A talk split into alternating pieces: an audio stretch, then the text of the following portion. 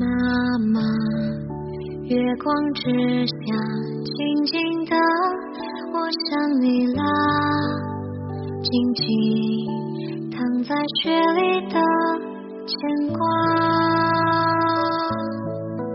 妈妈，你的怀抱，我一生爱的襁褓，有你晒过的衣服。Hello，亲爱的你，晚上好，我是青青。今天你过得还好吗？倘若世界安静了，还有我的声音陪伴着你，愿我的声音可以温暖你的每个夜晚。今天和大家分享胡适的作品《我的母亲》，一起来听。我小时身体弱，不能跟着野蛮的孩子们一块玩。我母亲也不准我和他们乱跑乱跳。小时不曾养成活泼游戏的习惯，无论在什么地方，我总是文绉绉的，所以家乡老辈都说我像个先生样子，遂叫我做群先生。这个绰号叫出去之后。人都知道三先生的小儿子叫做群先生了，既有先生之名，我不能不装出点先生样子，更不能跟着顽童们野了。有一天，我在我家八字门口和一帮孩子掷铜钱，一位老辈走过，见了我，笑道：“群先生也是铜钱吗？”我听了，羞愧的面红耳热。觉得太失了先生的身份，大人们鼓励我装先生样子，我也没有细细的能力和习惯，又因为我确实喜欢看书，故我一生可算是不曾想过儿童游戏的生活。每年秋天，我的庶祖母同我到田里去间割，顶好的田。水旱无忧，收成最好。佃户每约田主来兼割，打下谷子，两家平分。我总是坐在小树下看小说。十一二岁时，我稍活泼一点，居然和一同学组织了一个戏剧班，做了一些木刀竹枪，借得了几副假胡须，就在村口田里做戏。我做的往往是诸葛亮、刘备一类的文角。只有一次，我做史文恭，被花荣一箭从椅子上射倒下去，这算是我最活泼的玩意儿了。我在这九年之中，只学得了读书写字两件事，在文字和思想的方面，不能不算是打了一点底子。但别的方面都没有发展的机会。有一次，我们村里当棚，每年一村轮着做太子会，名为当棚。筹备太子会，有人提议要派我加入前村的昆腔队里学习吹笙或吹笛。族里长辈反对，说我年纪太小，不能跟着太子会走遍五棚。于是。我便失掉了这学习音乐的唯一机会。三十年来，我不曾拿过乐器，也全不懂音乐。究竟我有没有一点学音乐的天资，我至今还不知道。至于学图画，更是不可能的事。我常常用竹纸蒙在小说书的石印绘像上，模画书上的英雄美人。有一天被先生看见了，挨了一顿大骂，抽屉里的图画都被搜出撕毁了。于是我又失掉了学做画家的机会。但这九年的生活，除了读书看书之外，究竟给了我一点做人的训练。在这一点上，我的恩师便是我的慈母。每天天刚亮时。我母亲便把我喊醒，叫我披衣坐起。我从不知道他醒来坐了多久了。他看我清醒了，便对我说：“昨天我做错了什么事，说错了什么话，要我认错，要我用功读书。”有时候，他对我说父亲的种种好处。他说：“你总要踏上你老子的脚步。我一生只晓得这个完全的人，你要学他，不要跌他的骨。跌骨便是丢脸出丑。他说到伤心处，往往掉下泪来。到天大明时，他才把我的衣服穿好。”催我去上早学，学堂门上的锁匙放在先生家里。我先到学堂门口一望，便跑到先生家里去敲门。先生家里有人把琐事从门缝里递出来，我拿了跑回去，开了门，坐下念生书。十天之中，总有八九天我是第一个去开学堂门的。等到先生来了。我背了生书，才回家吃早饭。我母亲管束我最严，她是慈母兼任严父，但他从来不在别人面前骂我一句，打我一下。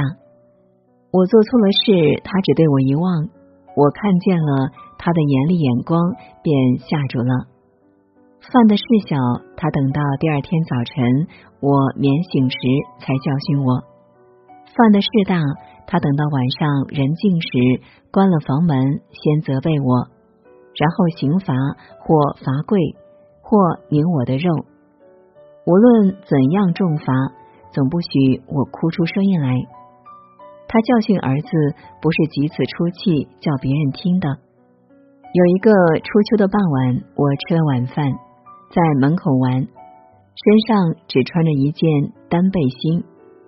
这时候。我母亲的妹子玉英姨母在我家住，她怕我冷了，拿了一件小衫出来叫我穿上，我不肯穿。她说：“穿上吧，凉了。”我随口回答：“娘神，老子都不老子呀！”我刚说了这一句，一抬头看见母亲从家里走出，我赶快把小衫穿上。但他已听见这句轻薄的话了。晚上人静后，他罚我跪下，重重的责罚了一顿。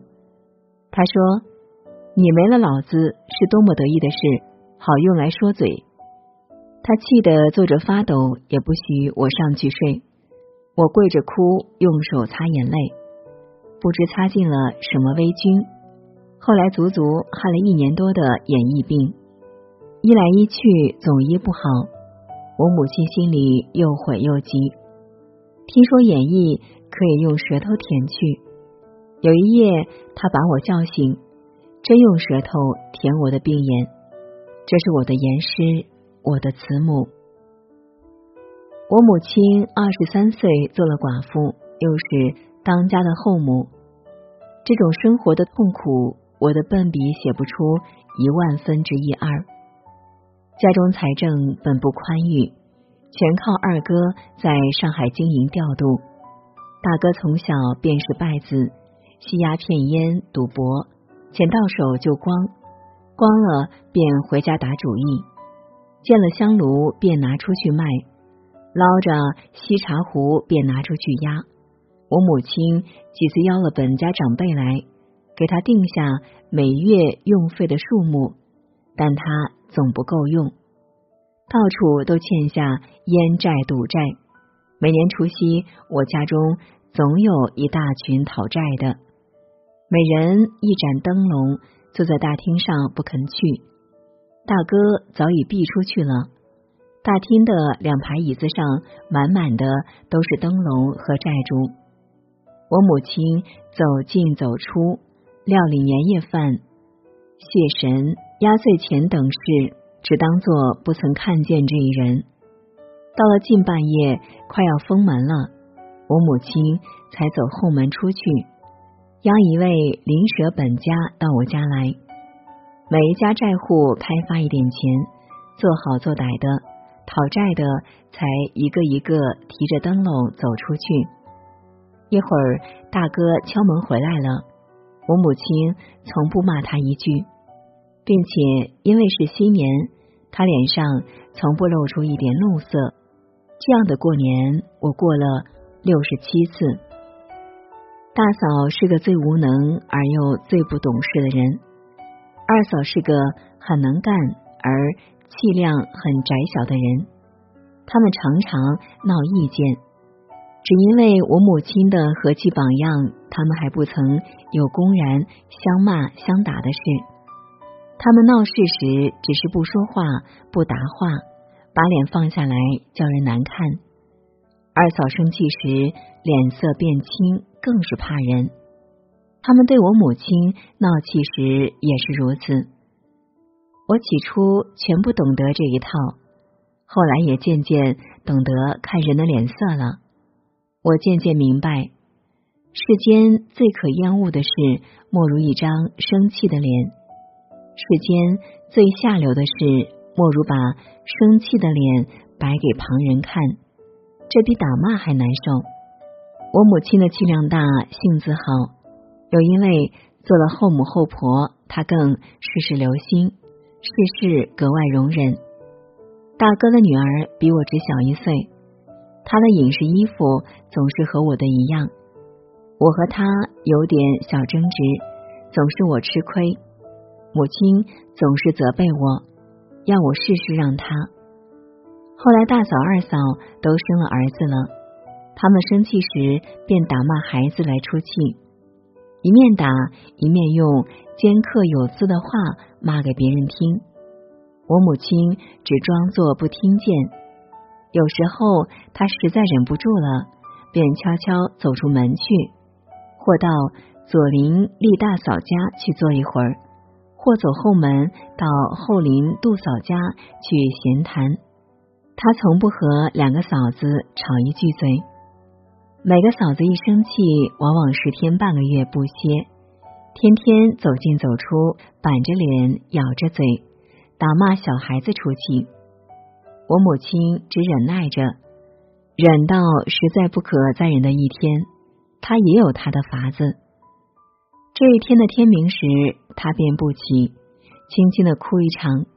她不骂一个人，只哭她的丈夫，哭她自己苦命，留不住她丈夫来照管她。她先哭时声音很低，渐渐哭出声来。我醒了起来，劝她。她不肯住，这时候我总听得见前堂或后堂有一扇房门开了，一个嫂子走出房向厨房走去。不多一会儿，那位嫂子来敲我们的房门，我开了房门，他走进来，捧着一碗热茶送到我母亲面前，劝她止哭，请她喝口热茶。我母亲慢慢停住哭声。伸手接了茶碗，那位嫂子站着劝一会儿，才退出去。没有一句话提到什么人，也没有一个字提到这十天半个月来的气脸。然而，个人心里明白，泡茶进来的嫂子总是那十天半个月来闹气的人。奇怪的很，这哭之后，至少有一两个月的太平清静日子。我母亲待人最仁慈、最温和，从来没有一句伤人感情的话。但她有时候也很有刚气，不受一点人格上的侮辱。我家五叔是个无正业的浪人，有一天在烟馆里发牢骚，说我母亲家中有事，总请某人帮忙，大概总有什么好处给他。这句话传到了我母亲耳朵里，她气得大哭，请了几位本家来，把五叔喊来，他当面质问他，他给了某人什么好处，直到五叔当众认错赔罪，他才罢休。我在我母亲的教训之下住了九年，受了他的极大极深的影响。我十四岁便离开他了。在这广漠的人海里独自混了二十多年，没有一个人管束过我。如果我学得了一丝一毫的好脾气，如果我学得了一点点待人接物的和气，如果我能宽恕人、体谅人，我都得感谢我的慈母。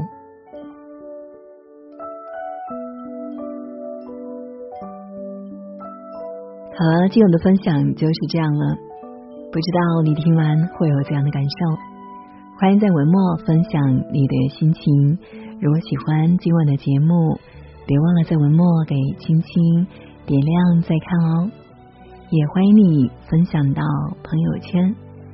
我是青青，感谢你的守候聆听，愿你长夜无梦，晚安。妈妈。月光之下，静静的，我想你啦。静静躺在雪里的牵挂。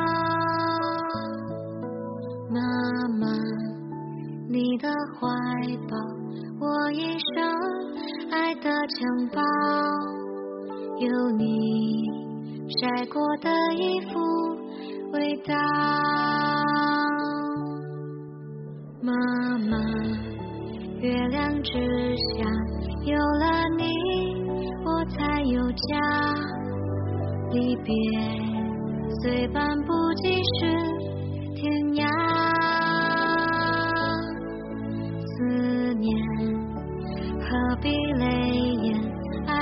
长，长过天年，幸福生于会痛的心田。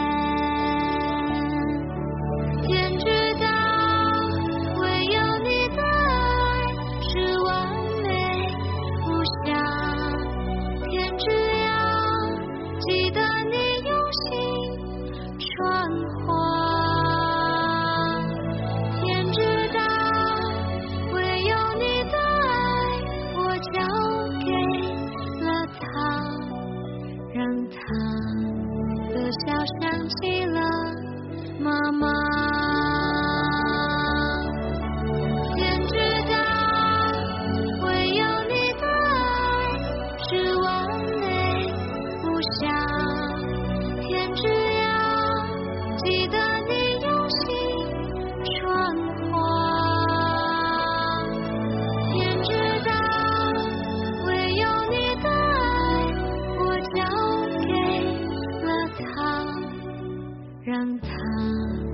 的笑。